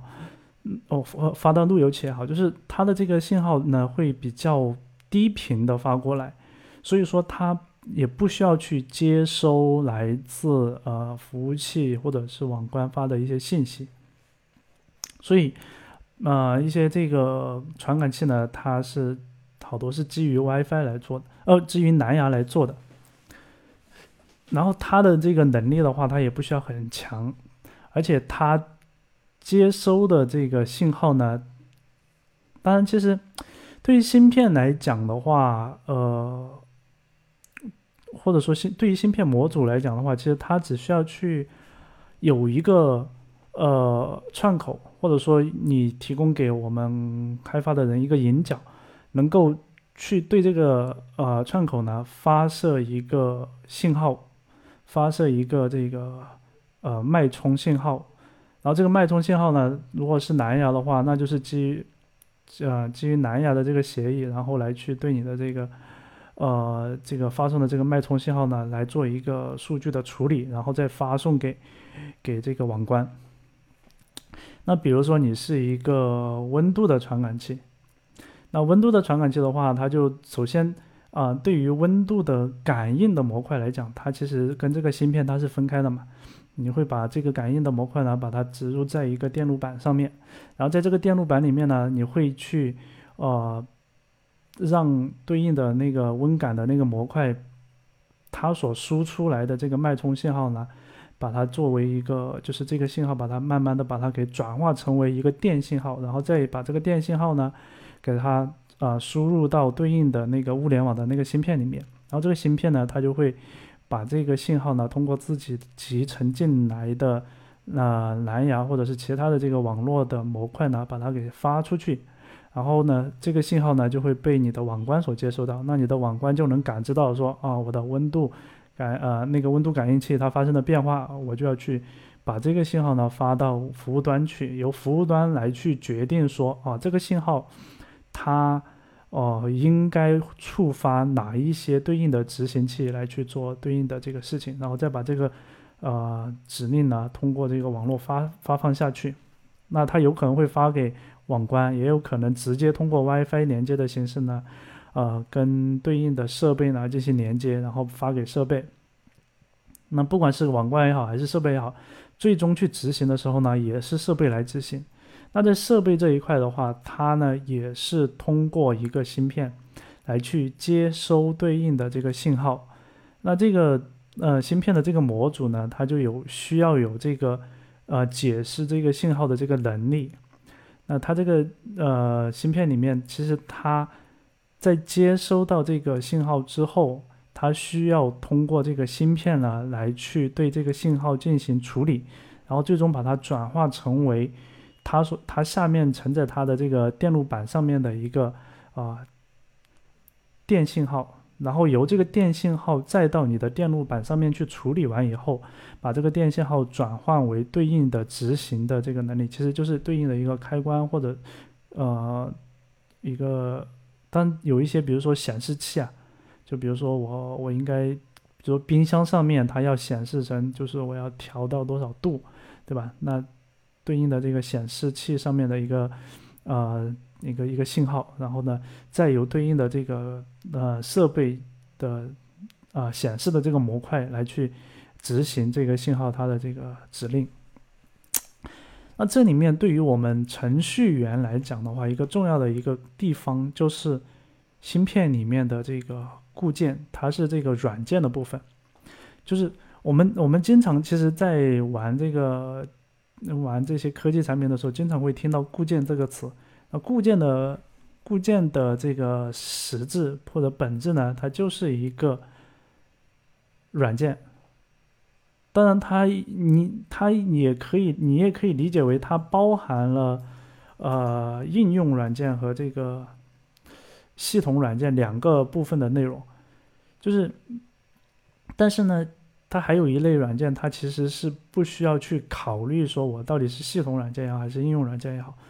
比如说我们的这个呃电脑上面的这个启动程序，它是写在这个 BIOS 里面的。那这个部分呢，哎，你能把它称作是系统软件还是应用软件呢？其实是都不是，对吧？那对于固件来讲的话，它也就是属于这种第三类的这种软件，就是它一旦你把它写进了这个芯片以后，它是不会去呃主动的去发生变化的。每次通电以后呢，它都是按照自己的这个逻辑不断的再去执行。但这里面它也可以，因为呃这个芯片模组上面它会呃我们一般会去集成一个小的一个存储器，可能这个存储器可能只有呃几百 K 是呃或者是几兆这样子的一个一个一个一个存储器。嗯，当然你也可以就是在那个软件里面去写一些存储相关的逻辑。就比如说一些呃配网的时候的一些呃通信的协议啊，或者说是一些认证的一些信息啊，其实都可以存到那一个呃存储器里面去。那存进去以后呢，即便是你的这个断电了，那等到你下一次通电之后，这个固件程序跑起来之后呢，它还能够读到对应的那些信息，直接去联网或者是配对这样子。那这个固件程序的话啊，目前市面上的开发的方式是很多的，但是呢，呃，我们抛开这个本身程序本身而言，其实你想要让这个程序能够跑在这个芯片上面，还需要有一些呃中间的一些转化的一些过程。那这个转化的过程的话，就是我们常讲的一个叫做烧录的一个过程，要把这个。要把这个呃程序呢，把它烧入进这个芯片里面去，把这个固件把它烧入到芯片里面去。那这个烧入的过程其实就是一个转化的一个过程，就是把你的程序代码转化成为呃固那个芯片里面的这个程呃这个这个固件的这样的一个过程，这个程序嗯这个软件的一个过程。OK，那。怎么样去写这个程序呢？其实烧录的这个过程就，呃，有很多了，而且不同的芯片它的这个烧录的这个要求是不一样的，然后你的这个芯片的那个串口它的接连接的方式呢也不一样，就不同的芯片它是不一样的，所以说的话，呃，烧录的这个过程也需要啊芯片的这个开发商提供对应的东西。不管是硬件也好，还是软件也好，都要他们提供给到你，你才能去进行一个程序的烧录。但是，一般来讲，烧呃烧录进去的程序大多呢都会以呃一些呃比如说 C 语言的这种程序来去做编译，然后编译成呃机器码，然后把它放到我们的这个芯片里面，让它可以跑起来。那既然是用啊开发语言来去写的程序，那么就这个地方就有很多我们程序员可以做的事情。就是我们可以在语言之间去做一个挑选，然后在这个开发框架上面去做一个挑选，在开发的方式、开发的环境啊、写代码的模式以及写代码的范式等等，都可以自己去挑选了，对吧？所以接下来呢，嗯，我就想要去聊前端的同学怎么样去做。智能家居设备的开发，就是我们怎么样能够做一个设备，然后这个设备呢，它还是按照我们写的程序去跑的。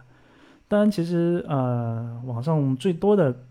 例子呢，就是控制一个 LED 灯它的亮闪，还有闪亮闪亮的这种呼吸的这种效果，就你要写一个程序去实现这个东西。那不同的程序。呃，不同的语言都可以来写。那对于我们前端来讲的话，我们最熟悉的语言就莫过于 JavaScript，对吧？或者是，当然你可以用 TypeScript 把它转为 JavaScript，然后再把它想个什么办法，然后把它搞到我们的这个芯片里面去，对吧？这些都是可以的。就是接下来呢，我们就进入到。这期节目的呃第三个部分就是讲我们前端怎么来去做智能家居的开发。那这里其实是特指智能家居设备的开发。不过这里有一个前提啊，前面其实有讲到，就是嗯，类似于像小米这样的生态，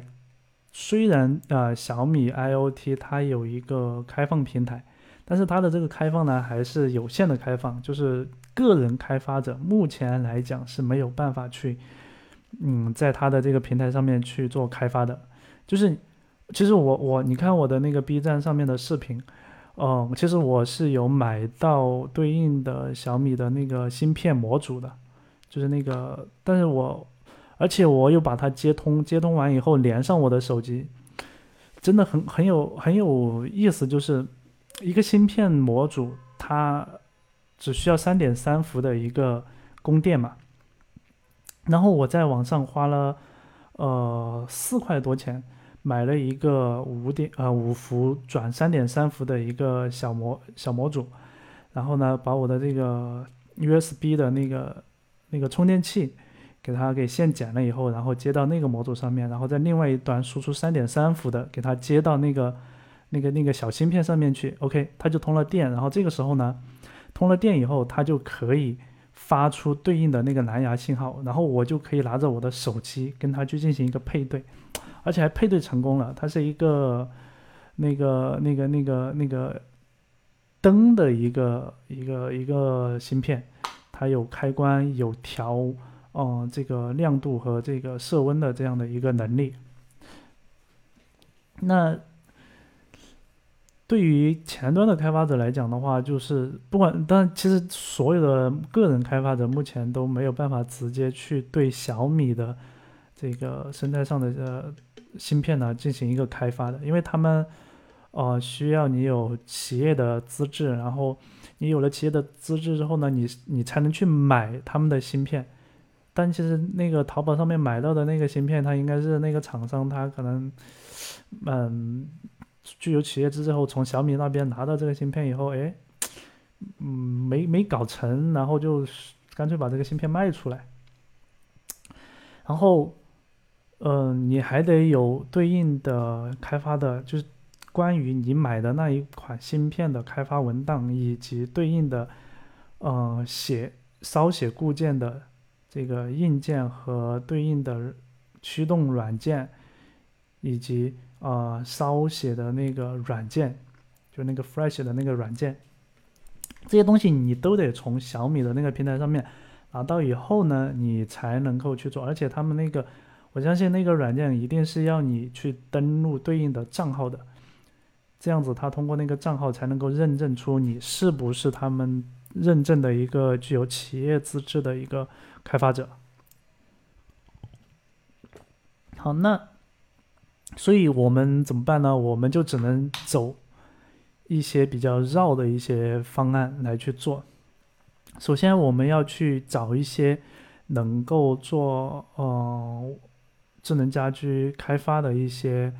嗯这个设备和包括芯片。那像国内的呃一家叫做乐新的一家企业的话，它做的一些物联网的一些芯片。这家公司的话，它专门做物联网的这个芯片，因为物联网的芯片的话，它其实有一些特征。然后国内呢有有有一些专门做物联网芯片的一些厂商，当然其实包括华为它也做做，但是走的路子不一样。就是智能家居的这个芯片的话，就其实需要有低功耗的一些呃低频率的一些芯片就可以了。所以可以去买一些这种比较便宜的芯片，然后回来以后自己玩玩玩坏了也没关系，反正比较便宜嘛。当然你也可以用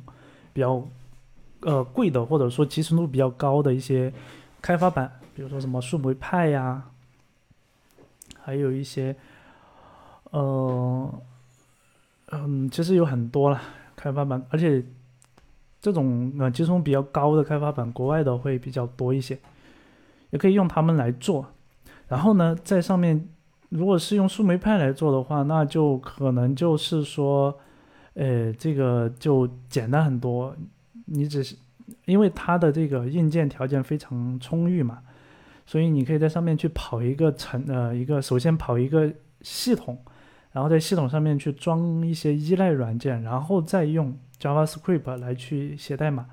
然后再加上一些 C 语言的一些联合，或者是其他语言的一些联合，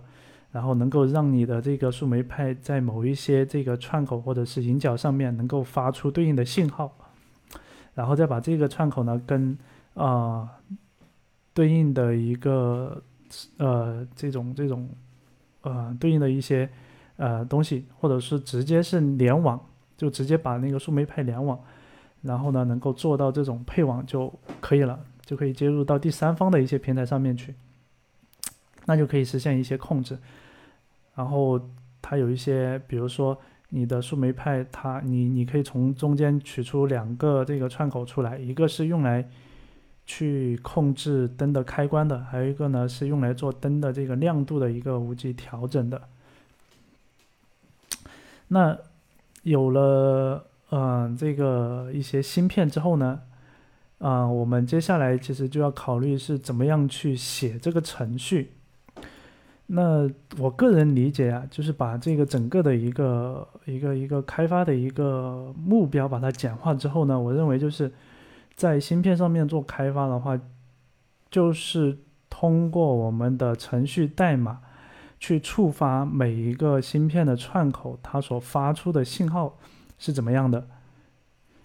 那比如说，嗯，如果只是两个两个状态的这个两个状态的呃灯哈，那我的这个信号呢，可能就是一个高电平和一个低电平。那在程序的层面的话，呃，我们需要有一个这个芯片它的一个 SDK 给到我们，然后呢，在这芯片里面，它的呃，它这个 SDK 里面，它会把哪一个是代表高电平，哪一个是代表低电平的一个接口呢？暴露给我们，我们只需要去调用这个接口，就可以相当于去实现一个这个跟这个硬件的一个对接。那大部分的这个芯片开发呢，它的最底层的这个开发语言都是呃 C 语言了。当然，其实也有一些，比如说像那个呃这个。有一些开发板呢，它是基于这个 Lua 这个呃语言呢来去开发的，比如说那个 Node M MCU 那个开发板，它就是基于 Lua 来去做的。那对于呃我们如果说是不想用开发板，而是直接去集成那个芯片模组的话，那就大部分都是用 C 来去做开发，然后 C 编译完以后呢，而且还呃，当然这个编译的过程你也得基于就是这个芯片的开发商他们所提供的这个框架或者 SDK，然后来去做对应的编译。或者说他们会提供给你对应的这个编译工具，编译完以后呢，才能够得到能够跟这个呃呃芯呃芯片所嗯匹配的一个一个一个一个程序。那在这些基础之上，具体的这个程序代码怎么去写，那就是由我们自己来玩了，对吧？就你，如果你是嗯觉得写 C 语言没问题，OK，那就写 C 语言。但是如果是前端的同学想要去用 JavaScript 来去做一些更骚的一些操作，就比如说啊，呃，比如说我之前在知乎上面看到我们这个雪碧大佬他做的就是，呃，用 React 来去在在一个一个一个一个。呃，很小的一个电子 LED 的屏上面去打印一些字啊，或者是一个小的一个界面啊等等。那这个时候呢，哎，就我们前端的同学就可以去想一想，去思考这些东西了。就比如说，其实我很早的时候，二零一九年吧，去参加这个腾讯的呃呃 T con 嗯 T Web config 的这个。前端大会的时候呢，就有阿里的同学提出来，他们做的这个，在超市里面放了一个那种很小的那种屏幕，然后呢，来去在这个屏幕上面去做一些渲染，来打印一些，比如说这个商品它的一些信息，就不单单是价格信息了，因为其实现在的这个购物的体验越来越好，就这个商品，比如说它是一个，呃，一个一个吃的，那这个吃的。它的这个生产的，它的一些认证的信息等等，都可以通过这个小的这个电子屏呢来去把它给显示出来。那如何在这个小的显示器上面去展现呢？那这个时候，其实我很早以前我有讲过啊，就是你不可能在这么小的一个设备上面，它上面去装一个呃系统，然后装完系统以后再装一个浏览器，然后装完浏览器以后，然后再把你的这个。代码放到里面去跑，这是不可能的。你所占用的资源太大了。那怎么样去做呢？就是这个时候，我们就需要有一些物联网的一些方案，来让我们的整个的一个前端的代码能够缩的很小，缩的占用的资源很小。然后这个时候，因为我们前端开发很多，但很多很多，特别是初级的一些同学，他。对前端的一个或者是呃语言的一个认知停留在就是这个 JS 它只能在浏览器里面去执行，或者是在 Node.js 里面去执行，就对呃 JS 引擎也好，还有这个运行时的一些概念也好，它不是很清楚。但实际上的话，有除了 Node.js，除了浏览器。其实还有很多其他的一些环境是可以执行 JavaScript 的代码的，甚至你在 Python 里面，你去你去引入一个 Python 的一个执行 JS 的一个包，你也可以用在 Python 的项目里面用 JS 的代码来去跑，只是说你在不同的这个运行时里面，你的对应的这个库它是不一样的，所以说，呃，现在呃前端领域有一个比较大的一个痛点就是标准库不统一嘛。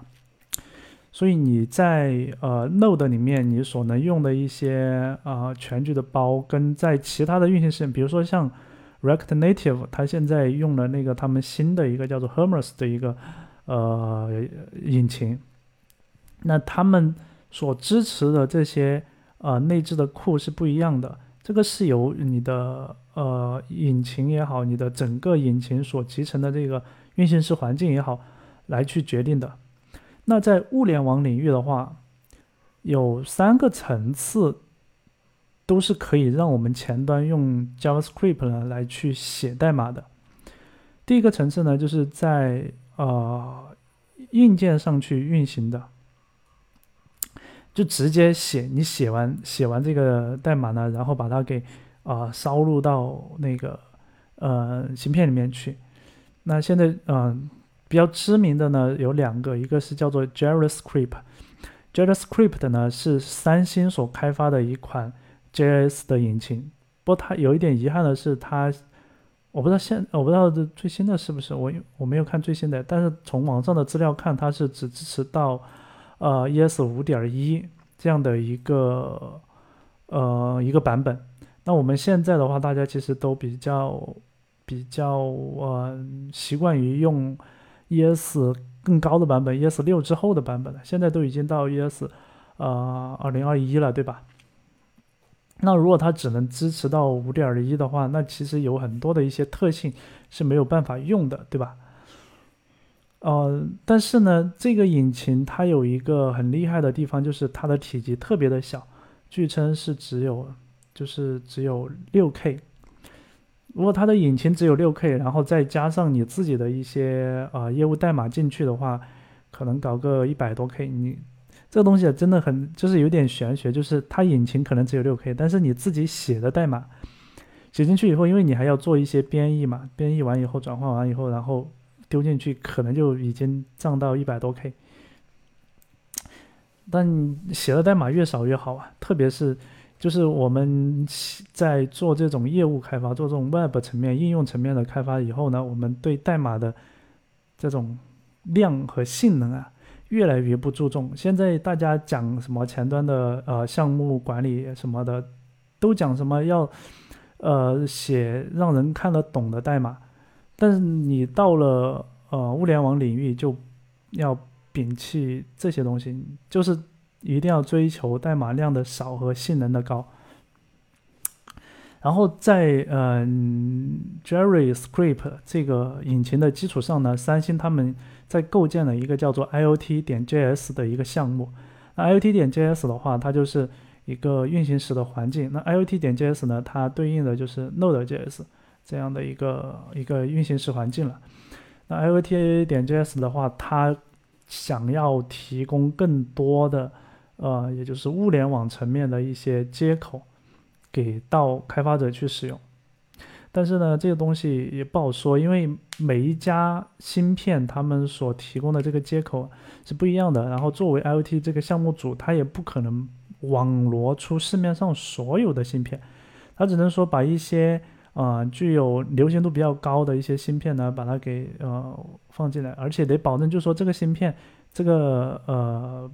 这个型号的芯片，它的接口是不会变化的，或者说厂商不会做任何的改更改。这样的话才能保证说，我每一个版本上来以后，我都是可以用的。然后呢，呃，除了这个 JavaScript 呢，还有一个叫做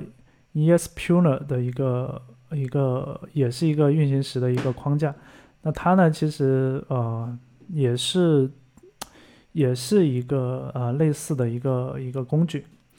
那除此之外的话，我在前段时间我自己也网罗了一些一些，然后我找到一个比较看上去比较简单的一个一个一个呃项目，叫做 low 点 js，low 就是就是低低的那个英文啊，low 点 js 这样的一个项目。那它呢，感觉也是挺简洁的，就是。你首先你用它去写代码，写完代码以后呢，执行它的，它它有个叫做 lowsync 的一个呃对应的命令行工具，然后呢，你用这个 lowsync 呢去执行对应的命令，然后就能把这个呃固件呢给它烧入到对应的那个芯片里面去。但其实这里面有很多的一些点呢，不一定能够搞得定。它这个 Node.js 的话，它现在只支持 ESP32 的芯片这样的一个呃。东西是我我我个人理解应该是说它自己内部的话，它只提供了这个芯片的对应的接口。其实，在基于它的架构基础上去提供其他的芯片的这个接口，应该也是可以的。只是它可能它只是觉得把这个这个这个东西能实现已经可以了。啊，这个是第一个层面，就是在硬件上面去运行这 JavaScript。第二种呃第二个层面呢是提供硬件的抽象能力。比如说，哦，Johnny Five，这个也是比较知名的，还有一个 Tensor，还有一个，嗯，这个这个怎么读啊开朗点 JS 嘛，Silent Silent JS，就是那个 Jenny Five 的话，我看过他的这个文档，我感觉哇，如果是能够真的能够做到像他那样的话，确实是，呃，就是我们已经屏蔽了硬件层面的一些东西了，就是我们。当然，他你需要去，你需要去啊加载对应的硬件所提供的一些接口啊，因为你不同的这个芯片，它所提供的接口是不一样的嘛。但是呢，它把这些啊硬件提供的这些能力呢，把它进行了一个抽象。你去使用那个 Jenny Five 的时候呢，你更多的是说，呃，我。不需要去理会说我是在控制什么硬件，而是说我要发送什么样的指令。但这个指令的话，得是你的硬件支持的嘛。不同的这个硬件包呢，它提供的这个包呢，它就可能就接口不一样，所以你你就是呃得得得去调用对应的这个呃就是这个信号的一个发送的一个接口。那它。它里面直接就是我看它的那个演示代里面代码里面，它是直接暴露出了一个叫做 board 的一个对象，就是板，也就是你的这个电路板，其实是其实不是电路板，它应该是芯片的那一个模组的那个板，因为芯片上面它有不同的这个串口嘛，而每一个串口呢，它功能是不一样的，有些串口呢是用来供电的，有一些串口呢是用来接收信号的，有一些串口是用来发送信号的。有一些串口呢是用来做连接和数据交换的，那你就可以通过代码呢来去指定说，我这个串口我要发送什么信号，或者说我去监听这个串口，当这个串口接收到什么信号的时候呢，我要做什么事情？其实做什么事情这个过程呢是你在程序内部完成的，但是事情做完以后，你肯定还会有一个出口，你还是会把这个结果呢作为一个信号发送出去，然后让。对应的执行器去做对应的事情，那这个是提供硬件的抽象能力，还有最高的一个层次呢，就是面向生产的一个能力，就是你把它把这种呃所有的东西都抽象了，包括它让不需要让你去考虑太多啊硬件层面的东西，就你。在写这个东西的时候，你不要考虑硬件，就像我们自己在写代码的时候一样，我们不用考虑它是在，呃，就有点像跨端开发一样的，我不考虑它是在，呃，浏览器里面跑的，还是在微信小程序跑的，我写的是一套代码，然后呢，我只需要通过不同的构建方式，或者说是不同的这种啊转换器，我就能够得到对应平台上面的运行效果。然后这一类的这个开发工具呢，比较知名的一个叫做呃 Roof 的一个工具，它呢就是做这样的一件事情，它有点那个 jQuery 的那个语法的样子，它可以它把所有的东西都已经抽象成为这种东西，然后完了以后呢，你这段代码你其实可以拿把它编译到不同的这个芯片上面去跑，你比如说你是同样的功能，就是用来控制灯的。关亮的，就比如说啊，你的现在白天了，那你的灯呢要关掉，然后晚上了灯要灭掉，哦，晚白天灯要灭掉，晚上灯要开掉。那这个逻辑的话，它你单纯从这个逻辑本身看的话，它就是这个逻辑，它没有说不同的，呃呃呃，这个厂商它的这个逻辑就不一样，所以它让你写代码的时候呢，只写这个逻辑，然后这个逻辑的话，它是用同一个语言。同一个语呃写法来去写的，然后你可能这个灯跟另外一个灯，两个灯他们是来自不同的厂商，他们的芯片是用的不一样的。那这个时候要让这一段代码能够同时得到这两个灯的使用，那就我需要用不同的这个编译工具和这个烧写工具来去做。但是呢，它可以做到就是说，相当于是我们所讲的这种跨端开发的这种形式啊。那这些的话，嗯，我觉得都是可以去让我们的前端的同学去直接去接触到那么底层的芯片固件开发的一种方式。就可能以前，其实在我去呃花时间去研究这一块之前，我都会觉得说，呃，做做这种芯片级别，做这种啊这种这种开发板级别的开发是一件很很难的、很复杂的、很高端的事情。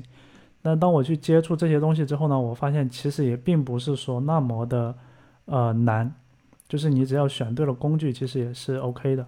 还有呢，就是呃。还有一个呢，就是我想到，就是说有没有什么办法可以让我们的 JavaScript 直接，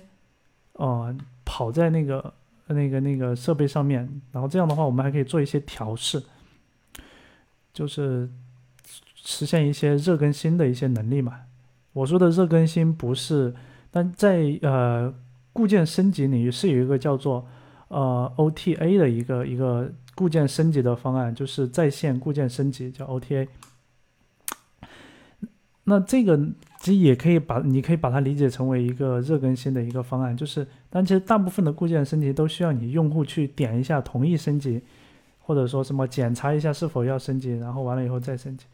那热更新呢，就是你不需要自己手动的去去处理，就是我这边我代码变了以后，那边我可以马上就是执行新的一个一个一个一个程序。如果是能够做到让硬件直接运行 JavaScript 的话，那我就可以做这个热更新，因为我可以就是当我呃，我可以用一个这个 socket 来去连接到我的电脑上嘛，啊，这样的话，当我的这个呃代码有发生变化的时候，我一个 socket 把这个信号发过去，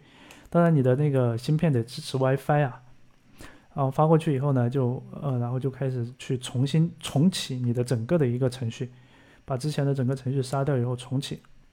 但这个重启可能是你你在软件层面写的，不一定是硬件层面去写的。你可以在软件层面写的，就整个重启一下，这都是可以做到的。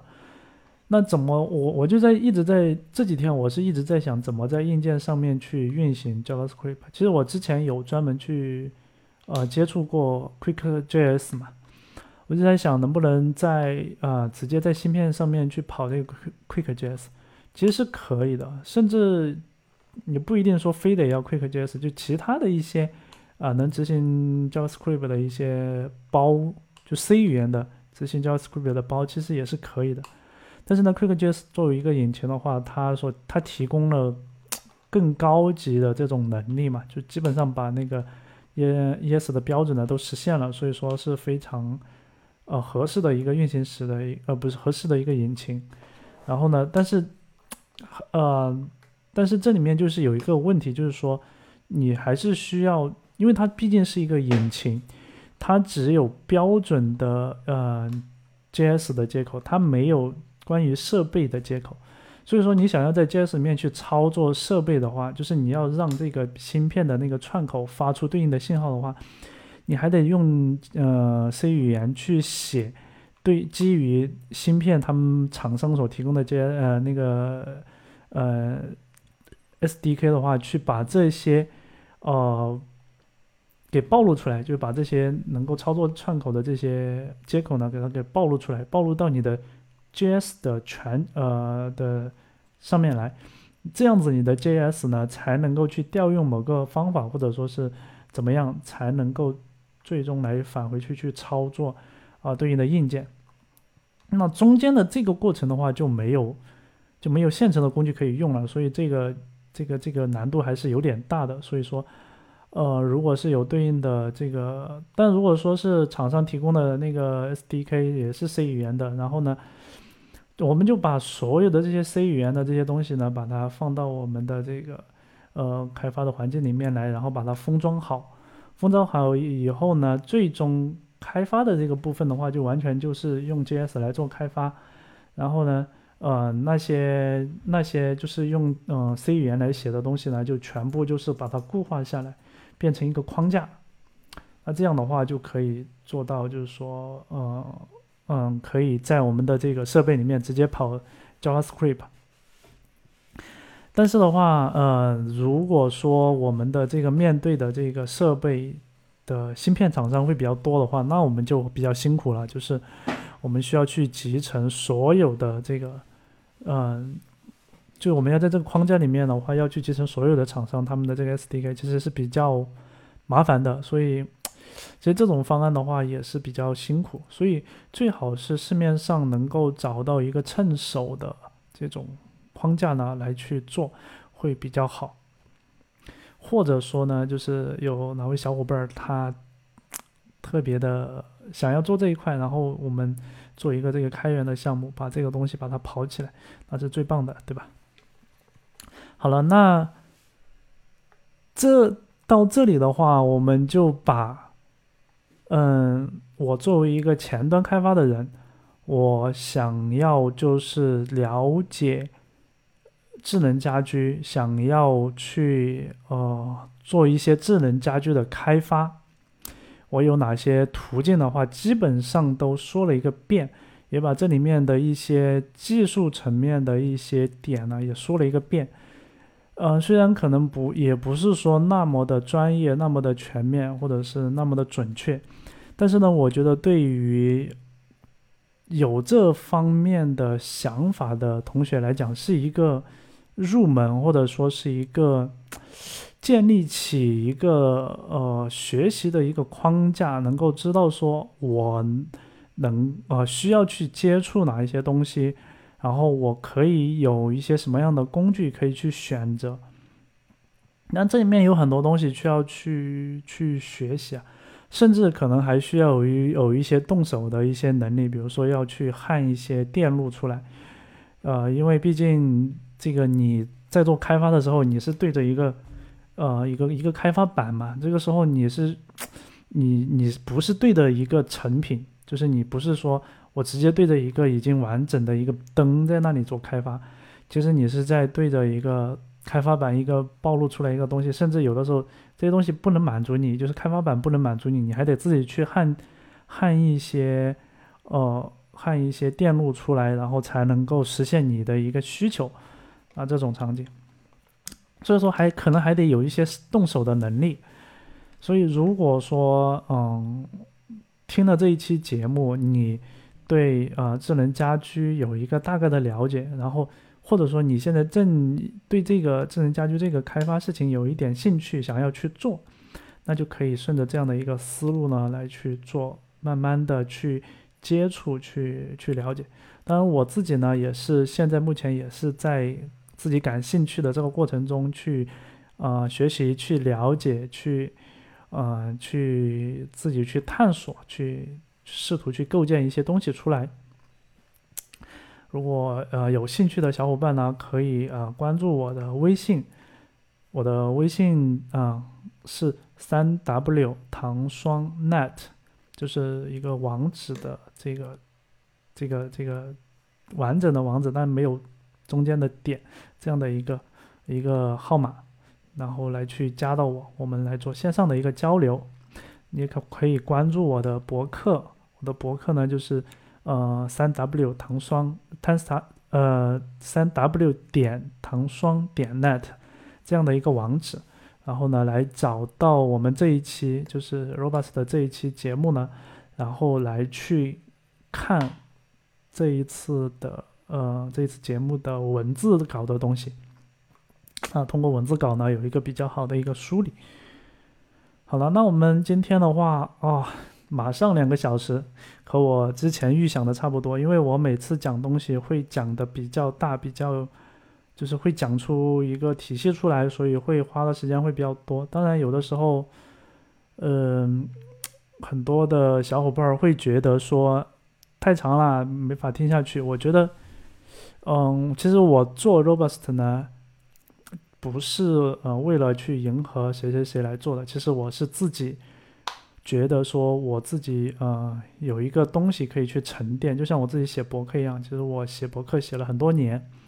有一个沉淀的东西。然后呢，通过这种聊天的方式呢来去聊，因为呃聊天其实是不需要特别严谨的。但是如果是写文章的话，其实是比较相对来说是需要比较严谨的。但是的话，聊天是需要不需要那么严谨，就是可以有那么一些出入。但是呢。呃，能够建立起一个大体的一个结构出来就好了。所以，呃，我的节目可能都会比较长，而且会比讲的东西发散的东西会比较多。当然，有些东西呢也不够那么准确，因为嗯，我讲的挺多东西可能不是我本职的一个范畴。可能是我从本职的这个范畴，我本职的工作出发，我本职的这个职业出发，然后去引申出来的一些东西，但是都可能不是我完全是我本职的一些范畴，所以就会有一些出入。那随着我自己以后的慢慢的接触的话，也会有，也会发现说，哦，我曾经在节目里面讲的一些东西可能不那么准确，那。自己其实也是会有这样的一个成长的一个过程的。嗯，好了，那我们这一期呢就到这里啦，我们下一次再见，拜拜。